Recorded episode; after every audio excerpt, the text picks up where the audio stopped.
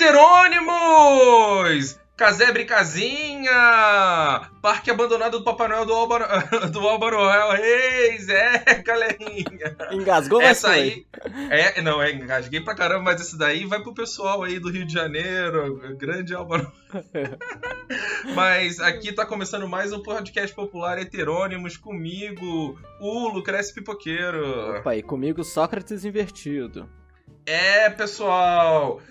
Eu, eu deveria olhar se alguém mandou um e-mail, mas eu sempre esqueço. Mas vamos, vamos, vamos ver isso agora. Porém, né, estamos falando dos conservadores, correto? Isso. Estamos ah, essas ideias de- sobre conservadores e o último papo que a gente teve foi sobre a família, né? A gente falou primeiro do, do arquétipo do conservador um pouco, agora a gente falou da família e no tripé a gente sabe que o próximo é família. Mas antes da gente entrar o no, próximo é no tema família, não. o Lucrece tá muito louco hoje. Gente, gente, de- deixa eu fazer um. Eu confesso que, que eu estou de férias. Estou, me- estou parcialmente vacinado, né? Eu tomei a primeira dose. Eu estou muito louco mesmo. É, tá certo, é merecida a loucura. É, ho- hoje falaremos de propriedade. Propriedade, exatamente. Mas antes, vamos fazer os reclames, né? Opa, Pra você ver, eu, eu me embaralhei tudo. Nada importa, a gente não vai nem cortar isso. Vai seguir do jeito que tá, né? E. e- E- edição é coisa de burguês. edição é imperialismo. Mas é, nada importa, porém a gente ainda quer receber as suas mensagens, né? Mandem aí ideias, falam se vocês estão gostando ou não estão gostando. Falaram pra, pra tocar aí pra sua avó, porque ela gosta muito do assunto de conserva. Ela, sua avó gosta muito de família, é por isso que você tocou o episódio da família pra sua avó, ela ficou maravilhada. Eu tenho total certeza, né? Ah, Mas, é. mas é basicamente isso, né? Gianmarcos, arroba Gianmarcos que tem ali no Twitter. Aí o Sócrates invertido, você tem que. Digita Sócrates, Sócrates invertido e acha que aparece. Manda um e-mail também, tá no post. Leia os textos, leia o livro, Tim Maia e. E a gente vai seguir aqui agora com a propriedade. Então, dá seguimento aí, Sócrates. Opa, só pra fazer o gancho então, no último episódio falamos de família, fizemos uma longa jornada vindo lá de raiz, claro, pensando muito o ocidente, né, raízes gregas, raízes bíblicas, enfim, e fomos mostrando como esse conceito de família não é linear, o que é um grande problema pro conservadorismo, porque ele parte do princípio que conserva uma verdade original, o que a gente tentou o tempo todo mostrar que não existe nem verdade, muito menos original. E que na verdade todos os. Na verdade, né? Enfim, que na prática, melhor dizendo, todos os conceitos que são supostamente naturais ou naturalmente defendidos pelo conservadorismo, eles vão sofrendo alterações conforme as conveniências do, do conservadorismo em cada época. Essa imagem que a família, de família, que o conservadorismo apresenta, ela é conveniente para as demandas atuais. Para o que o conservadorismo precisa defender hoje. Ele não defende uma família é, lá nos inícios é, culturais do Ocidente, porque a família daquele sentido, daquela época, era uma configuração completamente diferente. Família era compreendida como oikos, que é o lar, e o lar é a reunião de vários bens. Então na família também estão os agregados, os escravos, enfim, as concubinas, coisas que Seria uma- mais uma, se fosse pensar contemporaneamente, uma Aham. aldeia. Uma aldeia. Não, É, mais não- do que aldeia. Não nativa, Mais né? do que aldeia, é realmente uma espécie de, de nação mesmo. A- a compreensão de família era quase uma compreensão nacional que dá sentido político. Né? O, o Heródoto lá na história, quando ele tá falando de algumas polis, algumas cidades, ele fala que aquela cidade foi povoada por pelos filhos de Agamenon, tipo, ou seja, como se um sujeito tivesse gerado todos os cidadãos. Como se E todos fossem o próprio descendentes. Abraão, né? Mas é, é, só que é óbvio que o sujeito não saiu fertilizando todo mundo, né? Opa! Diz isso pro Genghis Khan. É, não, esse aí é outro caso, mas aí já é o Oriente. não- mas assim, quando ele fala a fa- é, essa cidade é da origem da família do fulano, é porque família era compreendido como todos os pertencentes do lar, do oikos, que dá origem depois à economia, ou seja, que é as regras deste lar. E o que que tá dentro desta economia? Os bens. A propriedade. O que mais uma vez mostra como o conservadorismo ele parte do princípio dessa confusão. essa confusão, o que é a família e o que é a propriedade. Por isso, hoje ele levanta essa bandeira com uma vírgula no meio, né? Família, vírgula, propriedade. Mas se você quiser realmente resgatar uma genética, uma genealogia, uma base conservadora, você tem que retirar essa vírgula. Família, propriedade. Tira a vírgula, põe um hífen, porque tá tudo junto. A família é parte dos bens do lar, do oikos, da casa, traduzindo do grego. Então, economia é a gestão desses bens, incluindo, e aqui vale sempre a pena lembrar do Sócrates, do Xenofonte, o que, que pertence a esses bens? Os amigos, a família, os escravos, enfim, tudo aquilo que você consegue utilizar de modo a administrar. Se você consegue administrar alguma coisa, essa coisa pertence aos seus bens. E aí entra todo um conjunto de imaterialidade, né? O, o, o crivo do que, o que é propriedade e o que não é propriedade é o seu conhecimento para utilizar aquilo. Incluindo... Mas, obviamente, né, os uhum. atuais conservadores não se pautam dentro dessa lógica. Né? Eles tiveram que criar. Né? É, eles tiveram que acrescentar essa vírgula aí porque não faria mais sentido incluir todo esse universo na propriedade, mas aí a gente vai falar de, de, claro. de outros movimentos. Mas né? aí você vê. Como, primeiro, né, não há uma verdade antiga e original que eles conservam. Ela sofreu mudança. Essa vírgula entre família e propriedade, né, esse, esse, é uma vírgula burguesa. É. Ela tem que respeitar toda uma transição que houve é, da Idade Média para a Idade Moderna, com a Revolução Burguesa, com as revoluções industriais, com as revoluções mercantis. Eu não posso mais colocar a família como propriedade fazer essa conexão direta, porque agora eu tenho que restringir o espaço do cuidado e da formalização da família e o espaço da criação de riqueza, de geração de trabalho, geração de valor, etc. E é um paralelo também com a separação. Óbvio que a gente não sabe que ainda não é uma separação completa, mas é uma separação em termos de interesse do Estado para a Igreja lá com o cardeal Richelieu na, na França moderna, uhum. porque ele entendia que os interesses nacionais eram mais importantes que interesses dinásticos, ou seja, interesses da família, né? Ou, ou interesses religiosos que também, né, se, se pautavam na que era o que dava dava legitimidade a essa família dinástica. Então, o, o, essa vírgula da propriedade apareceu justamente para é, é, criar essa separação da família com a propriedade, porque eles identificaram ne, nessa nova tecnologia nacional, e aí vai ser o terceiro pilar que a gente vai falar na próxima semana, né, uhum. né? Da pátria, do nacionalismo, identificaram como uma ferramenta que é infinitamente superior, né? para garantir que as pessoas que estão no poder se mantenham no poder desse conservadorismo. Nem, nem superior, né? é eficiente a palavra. Perfeito, né? perfeito. Eficiente, ela funciona. E, e, nesse sentido, e aqui eu acho interessante pontuar, né, que é, separa-se, mas não tropo, nem tanto. Claro, é uma, não, é uma claro. vírgula, mas não é um ponto. E nisso, Agora, não pensando em termos técnicos, a gente vai voltar depois um pouco mais aos termos técnicos. Lembrando que a gente não tem nenhuma responsabilidade em ser enciclopédico, a gente não vai explicar o que é, mas a gente está partindo do princípio que você já tem as suas próprias perspectivas e as suas perspectivas têm tantas confusões quanto essas que nós vamos adicionar. Por que, que é importante falar que essa vírgula entre família e propriedade é uma vírgula e não é um ponto? Porque ela separa, mas ela não distancia. E isso serve para o senso comum criar toda uma confusão em torno do conceito de propriedade.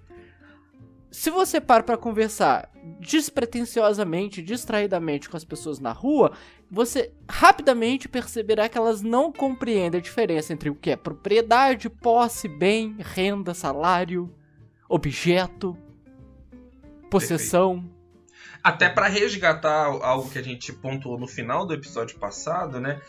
É, é como né, o Sócrates estava falando. No, no, passado conservador, etc., pipipi, popopó, a família era quem era, era essa unidade de administração dessa propriedade. Essa propriedade incluía absolutamente tudo, etc, etc. Uhum. Mas na Revolução Burguesa, etc., a família se tornou uma ferramenta de garantir essa propriedade. Isso. É, é, é parece que é uma por isso que a vírgula aí ela é sutil, por isso que a vírgula é, é ela é suave, porque a, a, diferença também é sutil, né? A família que era a, a, administradora desses bens, incluindo todos os bens, passou a ser apenas uma ferramenta de garantir a, essa propriedade para quem quer que seja, né? Perfeito. Além do que essa vírgula, ela permite agora conceitualizar com mais profundidade ambos os conceitos. Que se antes não podia, por uma série de complicações da, da própria organização social, do, a, do mundo ocidental da antiguidade para a idade moderna, agora pode. Inclusive, né, a modernidade ela resgata um, um valor, um fenômeno, uma prática muito antiga que é da escravidão. E para isso poder funcionar de modo mais tô fazendo aspas aqui no ar com meus dedinhos, né? É para isso funcionar de modo mais eficiente, ela precisa determinar o que é família e o que não é. Para a partir disso determinar o que é gente e o que é propriedade. Então, as pessoas daquilo que eu considero família, essas são pessoas garantidoras, criadoras e manutentoras soras, né, vão fazer a manutenção da propriedade, da propriedade familiar. Agora, aquelas que eu considero fora desse conjunto do que é família, do que é pessoa, essas inclusive eu posso objetificar e vender como propriedade. Veja, o europeu chega na África e fala: Bom, não vejo muitas famílias, porque eu não vejo pessoas, então isso aqui eu posso desorganizar, reorganizar, colocar dentro do navio, mandar para onde eu quiser e vender. Eu não tô destruindo famílias.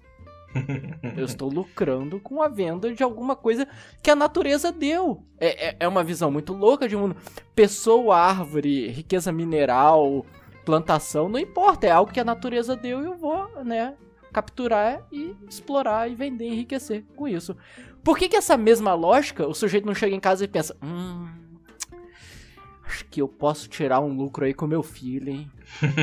não, não, não, eu, eu não diria. Eu diria. Não, que, eu, tô, eu tô falando a partir da lógica daquele que escraviza. Não, não, sim, claro, claro. Porque claro. esse mesmo sujeito vai aceitar sem muitos pudores por muito tempo que pobres vendam seu, seu proletariado venda seus filhos. Venda ou explore dentro desse sistema de riqueza. Estamos pensando aqui séculos é, 17, 18, até o 19, né, no, no, século 20 isso já começa a romper, mas a ideia de uma família proletariada e muito cheia de prole, né, de filhos, não, em momento algum, vai ser é, olhada com muito pudor quando esse proletariado vende um filho, ou, ou coloca ele desde uma tenra idade dentro da relação de trabalho. Porque o, o, pobre ainda tá sobre. A, o pobre tá no meio caminho. O pobre, tô falando do europeu, dentro do mundo dito civilizado. Ele tá entre o sujeito de direitos que detém propriedade e aquele que não é sequer um sujeito que é propriedade, que é o escravizado. Então o pobre tá ali no meio do caminho. Ah, tá exagerando? Vai ler a galera que escreveu lá no século XIX.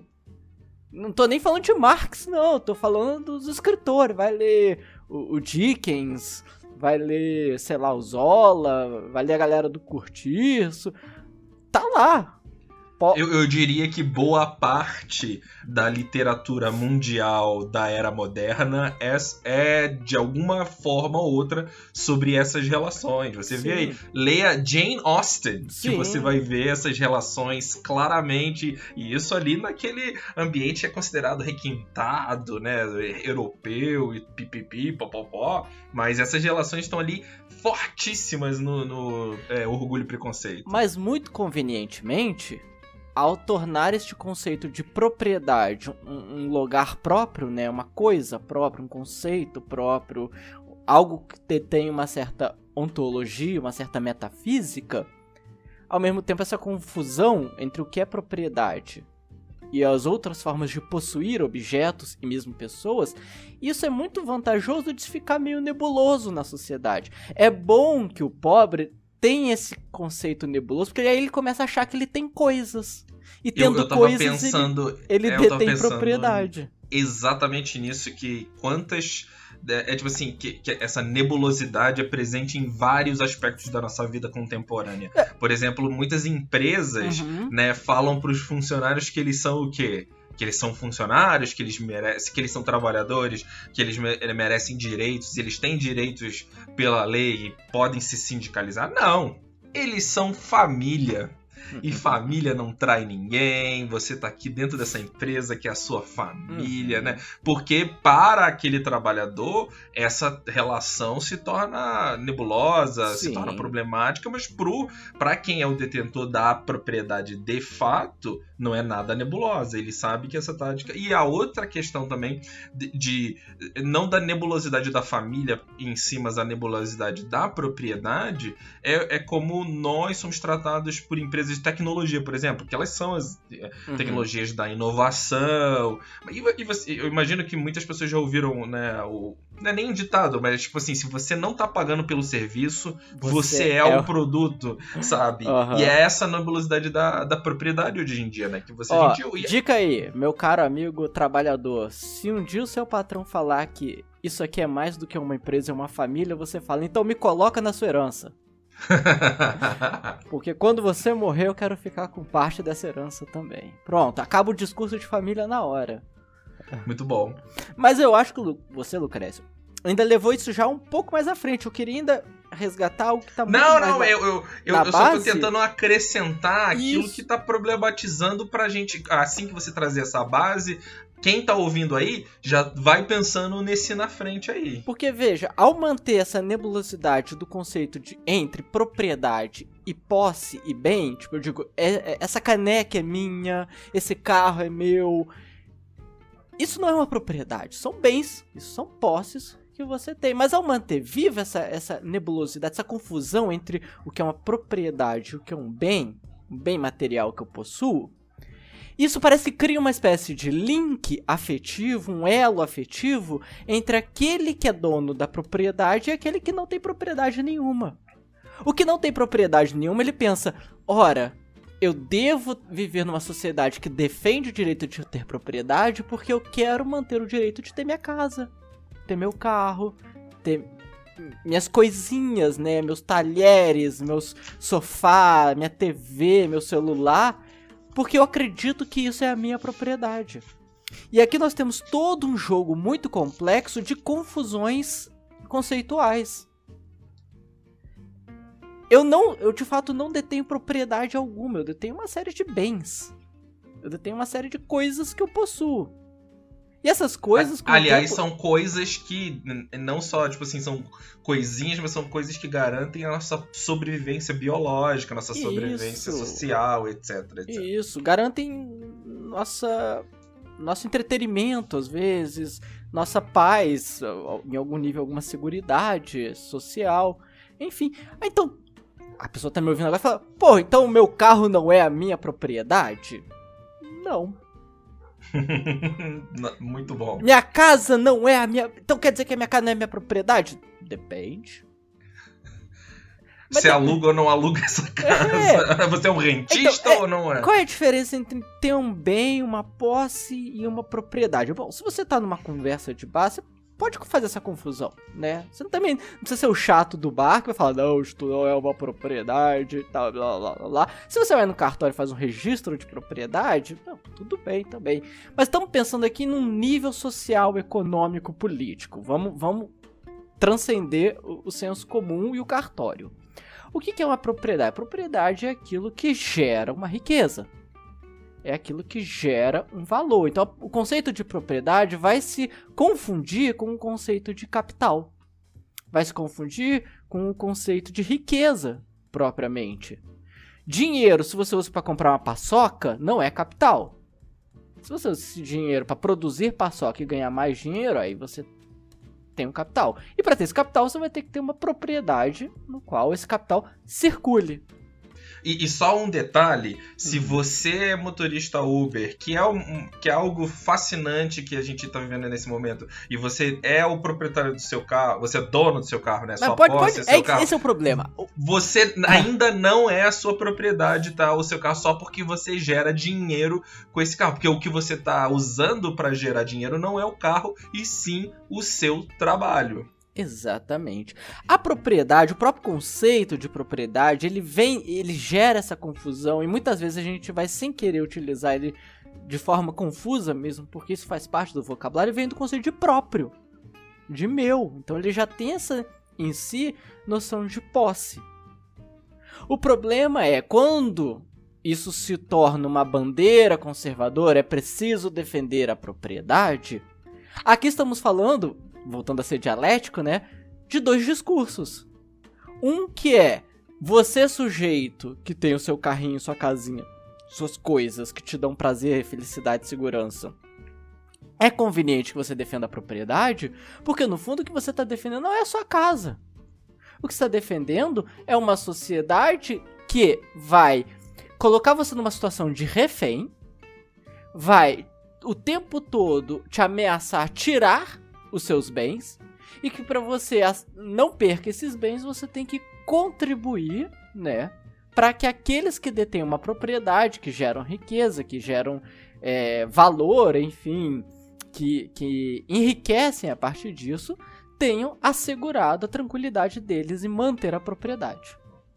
Ah, mas esse é um, um discurso muito comum também. Eu posso utilizar meus bens para começar a produzir riqueza.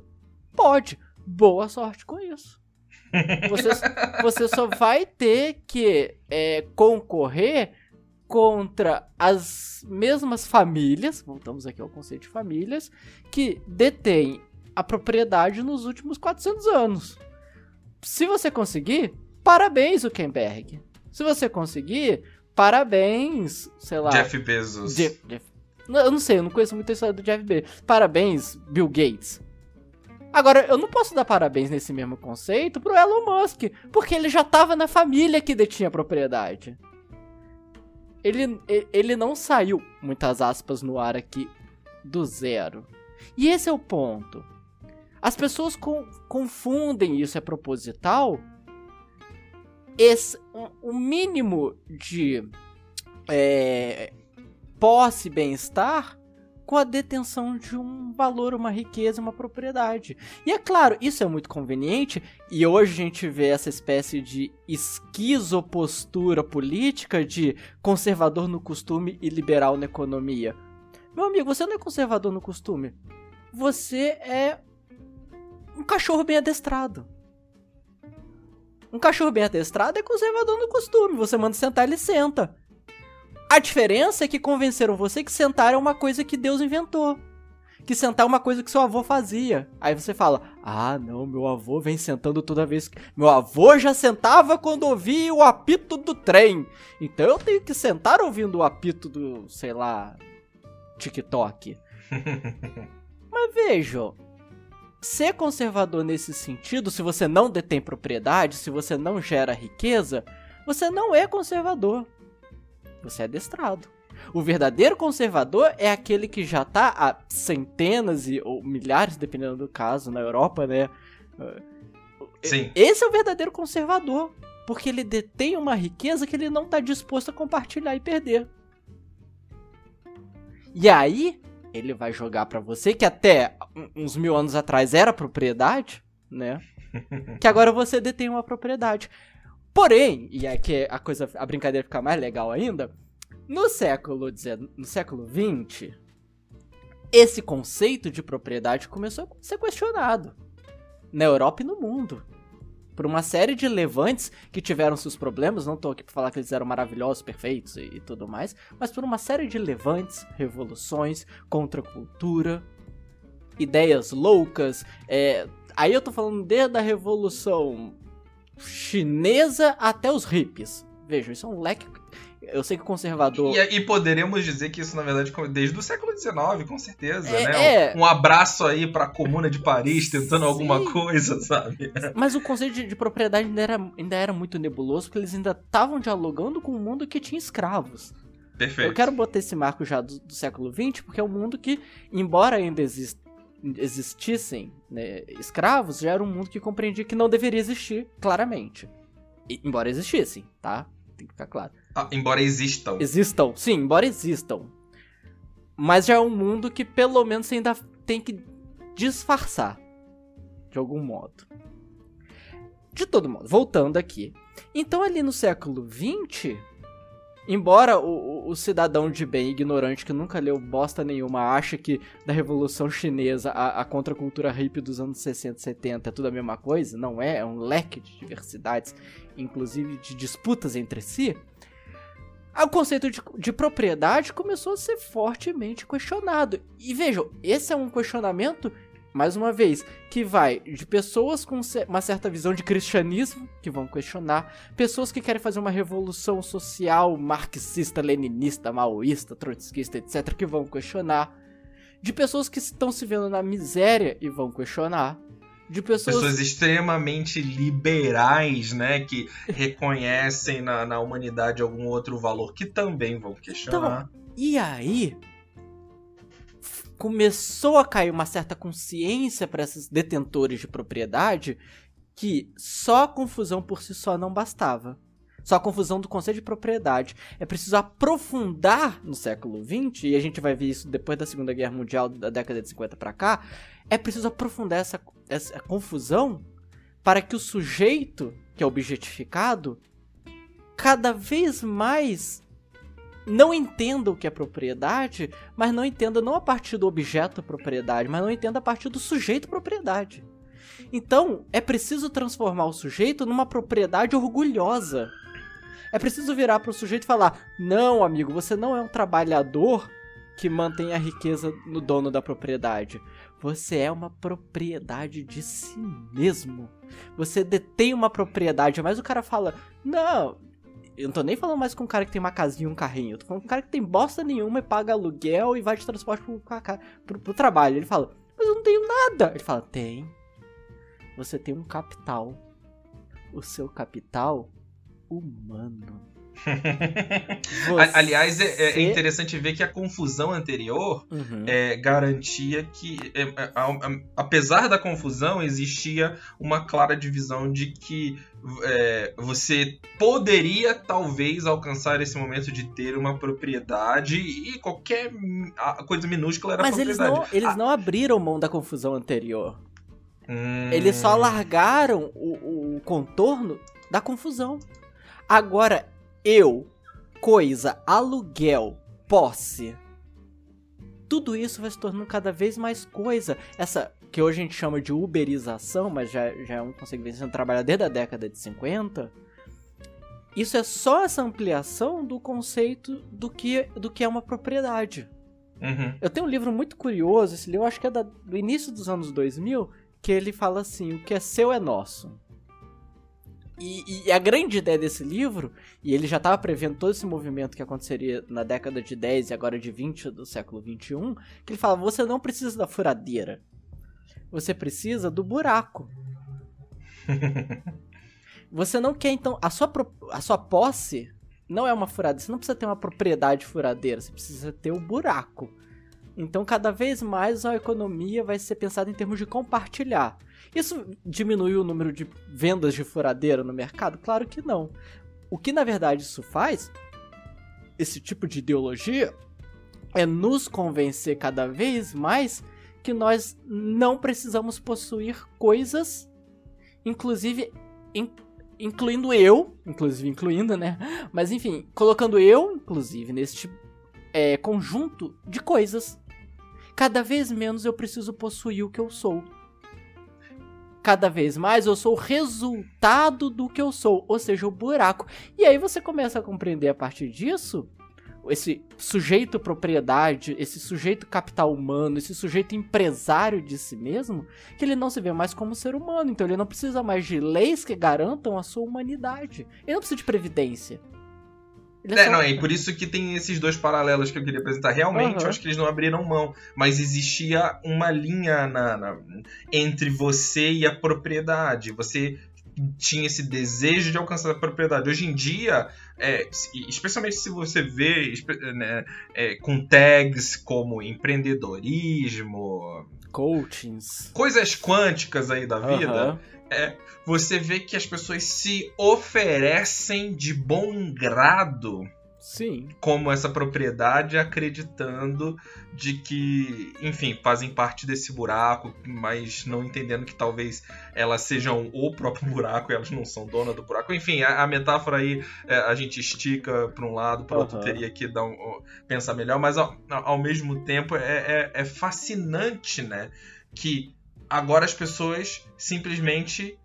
E, engraçado, eu, eu acho que o último texto que eu escrevi para o nosso Miriam, né, que a gente escreve de vez em quando, né? Uhum. Eu, eu, que a gente estava falando sobre educação. Olha só, para você ver como é que são as coisas. Uh, e, a gente, e a gente tava falando sobre como pagar a educação e tudo mais. E, e, e, a ideia que eu coloquei no texto, assim, eu recomendo a leitura aí pro pessoal, é da direção da economia, né? Que é, a economia é sempre para cima, porque metaforicamente para cima sempre é mais. Uh, é, é, mais próximo do corpo. A gente, quando a gente tá saudável, para cima é, é gente ficar ereto e tudo mais, né? Quando a gente tá muito triste, a gente fica para baixo. Então por isso que é para cima. Só que o problema do para cima, né?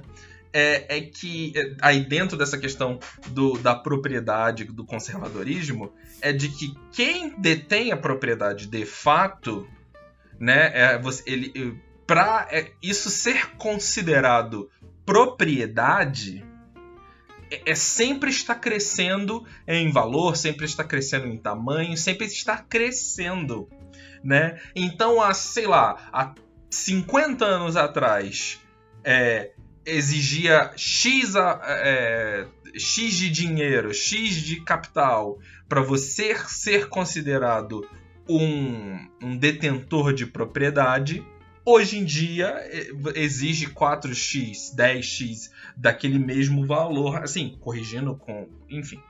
Uh, e por quê? E, e, o que, e o sentido adverso, né? Porque no texto eu falo que o ideal seria que a, economia tem que ser para baixo.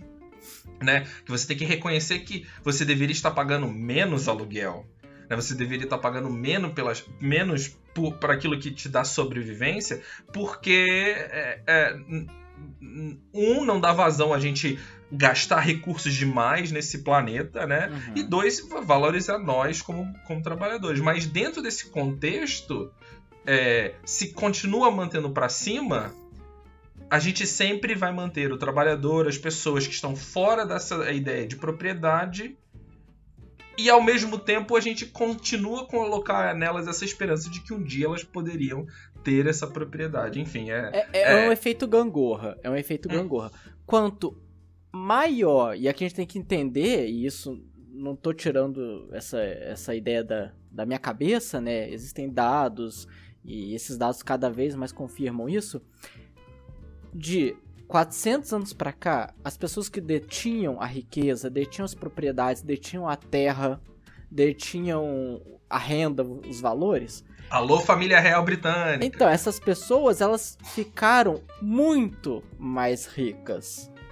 Muito mais. Então, quanto mais o mesmo grupo concentra mais renda, a gangorra pendendo para outro lado, mais flexível o conceito de propriedade vai ficar. Por quê? Para passar a ilusão de que as outras pessoas que não fazem parte dessa minoria também estão recebendo o seu quinhão nessa riqueza. Então, como no início essa concentração de renda começou a, a, a performar e ficar claro que eles estavam concentrando a propriedade enquanto o resto não tinha, foi preciso distribuir e alongar o conceito de propriedade. Então, ah, mas a, Antigamente eu não conseguia comprar uma casa, agora eu compro, mas o resultado de você comprar essa casa é porque outros te venderam a terra, te venderam o material para construir essa casa, estão te cobrando pela energia, estão te cobrando pela água, estão te cobrando pela mobília, estão te cobrando pela tinta, etc, etc, etc. Então, você tem a ilusão de que você agora tem uma propriedade, mas todo o resto desse, desse sistema você não faz parte, você não opina, você não, não interfere no valor dessas coisas. Só que chegou um ponto é que essa concentração de renda ficou tão elevada Que nem a casa eu consigo ter mais. O que, que eu faço? Eu alugo. Mas eu ainda tô trabalhando. Veja, flexibilizei o conceito de propriedade. Não, mas eu tenho essa casa que eu alugo. Então é minha casa porque eu tô pagando, tô alugando e tal. Chegou um ponto que eu nem consigo mais alugar a casa, então eu tenho que dividir um apartamento com não sei quem. E aí? Vamos estourar esse balão? Não, vamos alongar o conceito de propriedade. Não, mas eu sou um capital humano. Existe uma propriedade. E, e é brilhante essa ideia porque ela esgotou o limite do sujeito. Chega um ponto que eu não posso me desfazer dessa propriedade. Mas o que, né, o, o, sci-fi, o cyberpunk nos ensinou é que em algum ponto, sim, você vai poder. Seja vendendo parte do seu corpo, seja vendendo o seu corpo, seja. Hoje nos Estados Unidos já tem gente que vive de servir de cobaia, né? Vender sangue, vender esperma, testar remédios. Ou seja, se o seu corpo é a sua empresa e a sua propriedade, ele pode gerar uma riqueza, e você não é um trabalhador, então esse conceito de riqueza se alonga, né? Você não vende apenas a sua mão de obra, você vende o seu corpo. Aqui nós temos todo um cardápio que o século XXI vai explorar agora.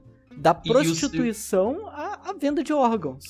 E o cyberpunk ele é muito interessante como um gênero, porque ele é um gênero anticapitalista desde o início. Uhum. Os autores iniciais né, do, do cyberpunk a palavra punk está ali, então a, punk, a palavra punk sempre, né, é, no passado investigou o anticapitalismo, então por isso que essas imagens das dos romances cyberpunk sempre vai apresentar esse mundo do, do, dessa propriedade, de, de, que tudo pode ser propriedade e, e nada é propriedade. E, e, tem um outro fator aqui muito interessante, né? É, desses livros interessantes para ler em relação a isso, é, o, o, vamos, vamos falar de best-seller porque é mais fácil, né? O próprio Thomas Piketty, né, no Capital do Século XXI, apresenta, é, baseado em, em todos os dados de crescimento econômico para uh, uh, to, muitos países no mundo, né? Ele, aí, só que óbvio que ele vai mostrar bastante dados dos Estados Unidos, porque é um país que tem muitos dados em uhum. relação a isso. Ele mostra, por exemplo, que o, o momento de maior prosperidade,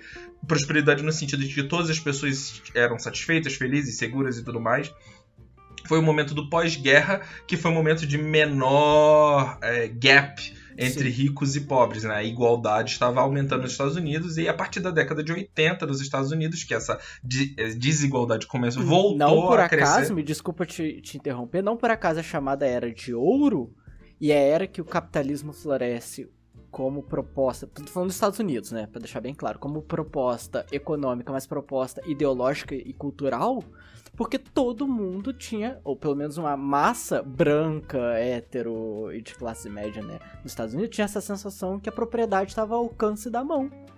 Era esticar a mão e conseguir uma casa bacana, era esticar a mão e conseguir um carro. Os filmes da década de 50 vendem isso, né? É o American Way of Life, The Self-Made Man. Tipo, se você trabalhar um pouco, você consegue comprar a sua casa. Vejo... E, e, o que não e que não era mentira se você fosse branco, hétero, sim, sim. De, etc, etc. Realmente, se você fosse um afro-americano, você já estava ferrado antes de você nascer, de né? E, mas o que é interessante dessa análise toda é que, na verdade, a desigualdade também defende a propriedade, né? É um desses mecanismos de defesa da propriedade. Porque quanto menor a desigualdade e maior a segurança pessoal que cada pessoa tem nessa redução dessa desigualdade, né? É, significa que as pessoas não estão mais dispostas a participar dessas definições de propriedade que elas são propriedade, né? Uhum. Elas podem não ter propriedade, mas naquele momento da, de menor desigualdade elas não são propriedade também, elas são só seres Sim. humanos, etc, etc. Sim, mas, mas isso dura relativamente pouco, aí pensando nos Estados Unidos e o resto do claro. mundo, né? E aí começam como falei, vai dos hippies aos budistas, ao Mao Tse Tung, a Revolução Cubana, a, enfim, aos franciscanos. A gente vai ter na metade do século XX para cá uma série de pessoas né, questionando. É só, só, só um detalhe, né? É, dura pouco tempo dentro do capitalismo. Sim. Porque vão sim. existir outras soluções que essa redução de desigualdade vai ser mais duradoura, né? Então, mas é aí que eu quero chegar. Quando o, o, sistema que concentra a propriedade, a renda, a riqueza, a terra, é sempre importante lembrar da terra, ainda mais no Brasil, se dá conta que é um questionamento do conceito de propriedade, que quer alargar este conceito, que quer distribuir a propriedade, quer distribuir a terra, quer distribuir a riqueza, a renda, quer é, criar um sistema mais planificado no sentido de distribuição e, e, e cobrança mesmo, né? Aí você tem na década de 50 o, o Schultz, Thomas Schultz, se eu não me engano o nome dele, que ganhou o prêmio Nobel de Economia propondo o conceito do capital humano. Então, qual é o objeto? Onde eu vejo o ponto de partida? Eu falei, é muito interessante essa ideia porque parece que o ponto final é o corpo, né? Ora, se o corpo é sua grande propriedade, você pode fazer o que quiser com ele, mas esse não é de fato o ponto final. Porque a humanidade já experimentou um lugar em que a apropriação, a, a, a tornar o corpo uma propriedade foi muito bem sucedida, só que é o corpo do outro. Veja, o escravizado, ele nascia escravo. Se você é um bebê filho de pessoas escravizadas, você vai nascer escravizado. Onde é que o, o neoliberalismo, que hoje em dia eu acho que é a, a, o grande instrumento dessa manutenção de propriedade, desse, dessa concentração, melhor falando, de propriedade na mão de um, quer chegar? Ele quer chegar ao ponto que as pessoas já nasçam endividadas que elas de alguma forma já nasçam propriedade. Então, nasce... Só que o problema é que colocar isso em termos de escravidão pega mal. Porque foi muito mal performada, né? O, o, o homem branco achou que nunca seria cobrado por isso. E foi. Então, como é que eu faço para trazer de volta o conceito de que uma pessoa já nasce endividada e precisa trabalhar para pagar essa dívida, ou seja, escravizada, sem que pegue mal? Eu tenho que fazer a pessoa acreditar nisso eu tenho que fazer a pessoa acreditar que nascer é o resultado e fruto, olha que interessante, de um pecado original. Só que eu troco a palavra pecado por dívida. E pronto. Já nasço tendo que pagar alguma coisa. E com o que é que eu vou pagar? Com o meu corpo. E não tem qualquer chance de ser paga porque a, a, ao longo da sua vida você vai continuar uhum. aumentando essa dívida só pelo fato da sua existência. O que vai amenizar isso de tempos em tempos é a ilusão anterior do conceito de propriedade. De tempos em tempos você vai ter coisas.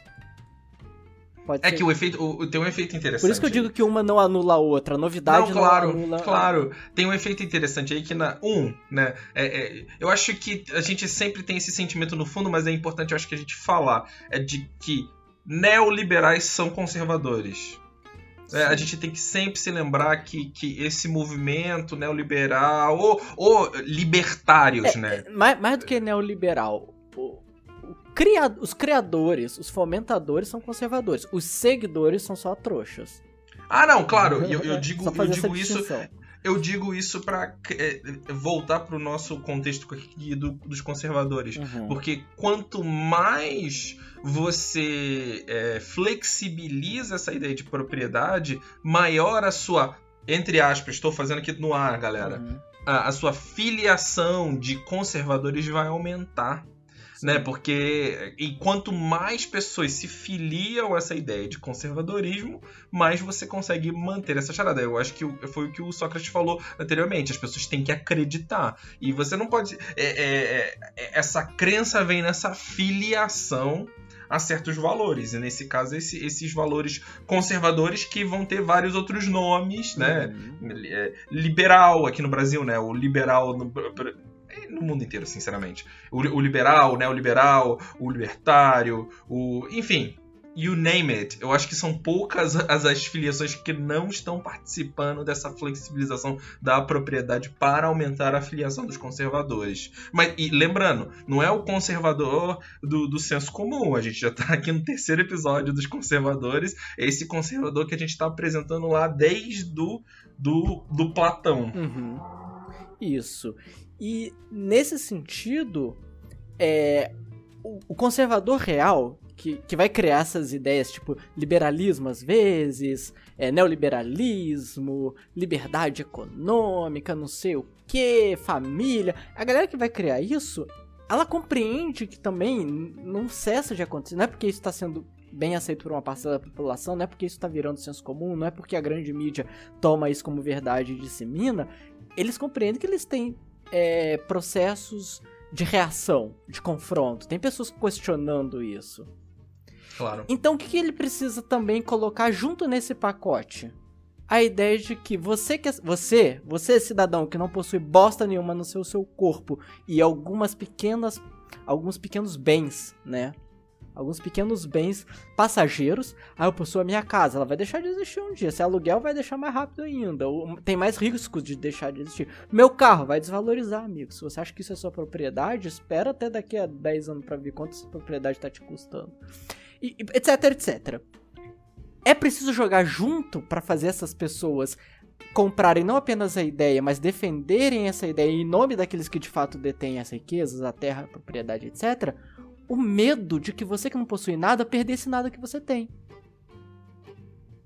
Então não basta fazer você acreditar que você detém uma propriedade, eu tenho que transformar você em uma espécie de soldado de si mesmo também. Porque se você é capital humano, né? Se você é essa empresa de si mesmo, essa empresa está em constante concorrência. Ela não está apenas em concorrência com outro capital humano, com outra empresa, outro sujeito empresa. Ela está em concorrência com ladrões que querem roubar isso que você não tem. É muito louco como isso está cada muito eficiente no ocidente atualmente, e cada vez mais você ouve pessoas falando assim: "Ah, não dá para confiar no estado. Eu tenho que comprar uma arma para defender o que, seu bosta?" Tipo, ah, minha família. Então você compreende que sua família é sua propriedade. Você compreende que sua família é um objeto que tem alguém querendo disputar, ameaçar. Você tá defendendo aí os acionistas da Taurus comprando essas armas aí de assim, é, 15 eu, mil reais. É a mesma pessoa que de manhã fala que é isso aí, a polícia tem que matar. E à tarde fala, não, não dá para confiar no Estado, tem que comprar uma arma. E a pessoa que à noite a polícia vai achar estranho andar armado e matar. É um ciclo que se autoalimenta com muita eficiência. Porque não duvide, é assim, no, levando em conta o Brasil, não duvide, quanto mais gente armada, mais conflito. Quanto mais conflito, mais precisa de polícia. Quanto mais polícia, mais a sensação de insegurança, porque a polícia vai começar a lutar contra essas pessoas que acham que são Rambo. É um ciclo, e aí você tem o coronel não sei o que, o capitão não sei o que, o cabo não sei o que, se elegendo falando que vai cuidar da segurança pública, sendo que é o coronel, o cabo e o capitão e o tenente que permitiram a segurança pública virar esse anticiclo que não se resolve, só se aprofunda. Por quê? Porque a propriedade está em risco. A propriedade de quem? Do seu Juquinha que não tem bosta nenhuma a não ser uma dívida do carro financiado em 10 anos. E um consignado, mesmo, é... um consignado para pagar um sofá. Mas ao mesmo tempo, a gente. E isso eu acho que vai render um, um episódio futuro, né? Essa é, sistema de segurança está aqui realmente protegendo a propriedade mas a propriedade de verdade. E a aí, propriedade aí, desses detentores. Vamos flexibilizar mais ainda o conceito de propriedade, porque se o seu, Ju, o seu Juquinha comprou uma arma para defender a família, a casa dele, porque se o bandido entrar não dá para jogar um livro, tem que dar tiro e coisa e tal, esse mesmo seu Juquinha vai olhar pro filho e ver que o filho tá com umas ideias meio louca. O filho é, sei lá, é transexual Pokémon foda-se. Ia falar, não, mas eu aprendi, com Suzuki é conservador, que o homem é homem mulher é mulher. De vez em quando você dá o cu, mas é escondido. Tem, tem, o pai de família só pode dar o cu escondido. O que, que ele vai fazer? Ele vai pegar a arma dele para defender essa propriedade do que? Da ideologia de gênero. Veja como vai flexibilizando cada vez mais o conceito de propriedade, que ele deixa de ser agora um objeto deixa na cabeça do Juquinha, porque continua sendo um objeto bem material na mão daquela galera que realmente detém a propriedade. Daqueles que detêm e concentram propriedade, é um objeto, é material e é bem concreto. Mas o seu Juquinha que não tem bosta nenhuma e defende essa propriedade abstrata, nebulosa, conceitual que só existe porque ele foi conven convencido que existe, e isso faz ele levantar a bandeira de ser conservador, agora que ele vê que ele está em risco de perder essa propriedade, se armou contra esse risco, ele vai ter que começar a atacar quem coloca isso que não existe em risco. Então ele vai ter que atirar contra ideias. O problema é que quem importa ideias são pessoas. Então, em defesa da família e da propriedade, seu Juquinho em algum momento vai ter que matar o filho, que não pensa, não conserva as mesmas ideias ficcionais que ele foi convencido pelo avô dele que sentava a ouvir o apito do trem. O filho dele quer sentar em outra coisa e o seu Juquinha não aceita. O filho não dele, faz isso, seu Juquinha. Não é... faz isso, seu Juquinha. Mas é, é, é, porque quanto mais eu flexibilizo o conceito de propriedade, eu não tô dando para essas pessoas felicidade, porque elas estão cada vez mais correndo atrás de algo que não existe, já que a flexibilização vai cada vez mais colocar coisas imateriais dentro de um conceito material. Não tem como eu ser feliz buscando a matéria e encontrando ideias. Não tem como. Me desculpa aí, galera coach, motivação. É aquela mulher que gastou 30 mil com coach profissional. Essa história do Fantástico é, meu, é muita vergonha ali. Ela gastou 30 mil com coach profissional e não teve nenhum retorno financeiro, mas falou que agora trabalha melhor, trabalha mais, rende mais no trabalho. Assim, você não tem como buscar a realização material encontrar uma relação, realização imaterial e achar que vai ser feliz. Você vai estar cada vez mais frustrado, irritado e com medo. É, não é à toa que é, é, esses novos esquemas de pirâmide é, é faça um curso de como fazer um curso para que outros paguem você para fazer curso, curso, curso, curso, né? E, ah, é, e, e, e, fica tudo circulando dentro disso. Mas é, é, é fascinante de, de, de pensar que ao mesmo tempo, né? Que a gente no, no, no começo da. Do, antes aqui da gente entrar no episódio, a gente estava começando a conversar um pouco também sobre. É, tá, beleza. Olha, olha só, a gente está aqui há um tempo falando dos problemas uhum. da propriedade, o quanto ela não só alimenta mais pessoas a serem entre aspas, conservadoras, ou pelo menos cria essa rede de proteção em volta de, de, de uma certa propriedade por pessoas que, sinceramente, eu, eu, eu, eu tenho um pouco de compaixão, assim, são vítimas, são vítimas de um, de um sistema absolutamente cruel, assim, né, e, e, e sempre... Só que a gente não tem um, um espaço para falar, por exemplo, de que ah, não, então vamos acabar com a propriedade, né? Porque que isso é um espantalho que levantam muito sobre anarquistas, né? Ah, mas os anarquistas vão falar que vão acabar com a propriedade. E a visão que eles têm é, é a única visão que eles têm, que é do filme é, Clube da Luta, né? No final do filme, os prédios caindo, então, explodindo. Você é contra a propriedade, mas tem um carro, tem um telefone celular. Veja a confusão como ela é agressiva. Não, não, extremamente agressiva. Então, e, e, obviamente, o, é, o ideal seria não não existir a propriedade? Seria, né? Seria é, com eu, certeza. Eu, eu vou botar de outra forma. O ideal é que toda propriedade fosse coletiva. Os bens continuam individuais, mas os bens é aquilo que você precisa para viver ou para ser feliz. Ninguém precisa de tanta coisa para ser feliz assim. Ninguém precisa. Agora, propriedade não é o que você precisa para ser feliz. Propriedade é aquilo que você mantém e não permite que os outros acessem é, é, é outra questão. Então você pode ter seu celular, seu carrinho, sua casinha, seu sofá, seus talheres. Agora, por que, que eu falo que a propriedade não é não existir propriedade? Eu, eu, eu, eu penso mais no anarquismo coletivista, comunista. Toda propriedade deve ser de senso comum. É interessante ter o ah, conceito de propriedade. Perfeito, deve ser coletivo. Perfeito. É interessante ter o conceito de propriedade, senão a gente perde é, o nexo da, da relação de riqueza, geração de riqueza. Agora. Ah, não, é. é não claro, pode ter eu, eu... posse sobre a propriedade. Perdão, te interrompi. Não, não, eu, eu acho que é fascinante assim. Eu, eu, eu, eu, eu não penso dessa maneira, eu penso mais de que. É, eu sou um tecno-otimista. Uhum. Né? E, e no, no, pior dos cenários do tecno-otimismo, se tudo der errado, as inteligências artificiais vão tomar conta de tudo, controlar nossa vida, eu acho que elas vão ser mais eficientes. Porém, mas, na melhor das hipóteses, é, o custo das coisas vai ser tão irrelevante que vai ser é, contraproducente ter propriedade. Ela pode até existir, mas você não vai querer ter. Vai, vai, ser, vai ser, um sentimento contrário, né? Nesse sentido, é, é muito factível.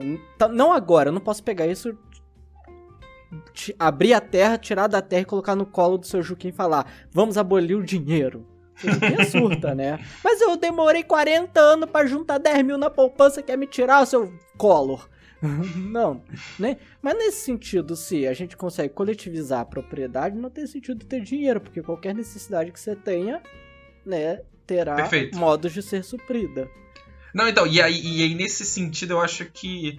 e- e, novamente, o tecnotimismo, assim, é, é fascinante você ver o problema da propriedade, assim, sendo transferido para coisas que não precisavam ser, tipo códigos de computador, coisas que são criadas digitalmente, Uhum. que elas não têm um. Elas não são um, um, um- um recurso escasso. Ela não, não existe escassez na, na digitalidade. Enquanto houver energia elétrica e enquanto houver a capacidade de dados, a, a- coisa funciona. Mas aí. é, e- é, mas a gente continua utilizando de ferramentas da propriedade para falar de. é, todos os softwares são patenteados. né? Propriedade intelectual. propriedade intelectual, que é algo assim absolutamente fascinante de, de se pensar e que, e que é absolutamente contraproducente com, com o desenvolvimento dos seres humanos, mas existe para manter essa ideia de propriedade na mão desses. A, a- tá- a gente tá parecendo meio teórico da conspiração, falando dos conservadores de verdade, né? É um pouco teoria da conspiração, porque esses conservadores de verdade, eles não aparecem, né? Eles têm uma vida muito tranquila em algum lugar que não é este lugar que eu estou, mas também não é um lugar imaterial, né? Eles estão muito bem cercados, com segurança, com prazeres eternamente acessíveis. E de vez em quando um ou outro gosta de dar a cara pra ganhar popularidade, mas sugiro aqui um exercício pro pra pessoa que estiver nos ouvindo. Vai lá e vê a lista da Forbes. Você provavelmente não conhece 90% das pessoas que estão no topo. É. Provavelmente. Porque essas pessoas não estão nem aí de ser conhecidas ou não. Não tem, não tem outro- relevância nenhuma pra elas. E aquelas que você conhece, esse é o outro exercício. Você vai ficar feliz de ler o nome delas na revista. Uhum. Vai, vai causar uma excitação ao ver o nome de uma pessoa Uma conhecida. empatia, né? Justamente porque isso também é uma ferramenta para manter a propriedade segura. Sim. E a ilusão de que você faz parte desse jogo que é, estabelece o que é propriedade, porque, né? Você tem uma, você. Que, que bonito, que bonito. Eu acho que programa um pouquinho mais curto dessa semana, né? Ou Opa. você tem mais alguma coisa para Não, acrescentar? não é aí? isso. E aí eu acho que a gente já faz até o link pra, pra daqui mais pra frente, né? É, o que eu faço quando eu coloco uma cerca em todas essas propriedades? Qual é o outro dispositivo que eu preciso fazer? Essa galera toda que está sendo escravizada por outros meios, né? Com todo respeito ao processo escravocrata que aconteceu na- no ocidente colonial, que, que merece ser respeitado, até porque as lutas para sanar essa dívida histórica ainda não, não cessaram, essa dívida continua aí, precisa é, ser cessada, precisa ser paga e com juros a todos aqueles que foram explorados nas colônias e escravizados e transportados. E obviamente tô falando aqui dos afrodescendentes do mundo e do- dos próprios cidadãos dos muitos países africanos, mas há um processo de relativização cada vez maior do trabalho e do conceito de propriedade para criar novas formas de escravidão moderna. E aí o que eu faço quando eu coloco toda essa galera explorada até o limite, sem condição de chegar a se manter vivo? Eu preciso dar uma coisa para que todos eles se compreendam no mesmo lugar e lutem co- como se fosse um objetivo comum? A pátria. A Que positivista! a, a nação. Tipo, eu tô na merda, todo mundo que eu gosto tá na merda. Mas se alguém agredir este lugar de merda que todos nós somos colocados juntos, aí a gente se junta pra defender a merda. Tenta, tenta, eu vou, eu vou pedir pra vocês, vá agora numa praça pública perto da sua casa e fale mal da seleção brasileira pra qualquer pessoa. Se bem que ela também quer atualmente, né? Tá- Ah, não, mas tá aí eu acho que é a nossa bolha. É, Eu acho que é a nossa bolha. não sei. Sim, e- existem ainda, é, mas real- realmente essa tecnologia uhum. da pátria, né? Sim. é, que foi importantíssima para a transição da, do- da Idade Média para a Idade Moderna. Uhum.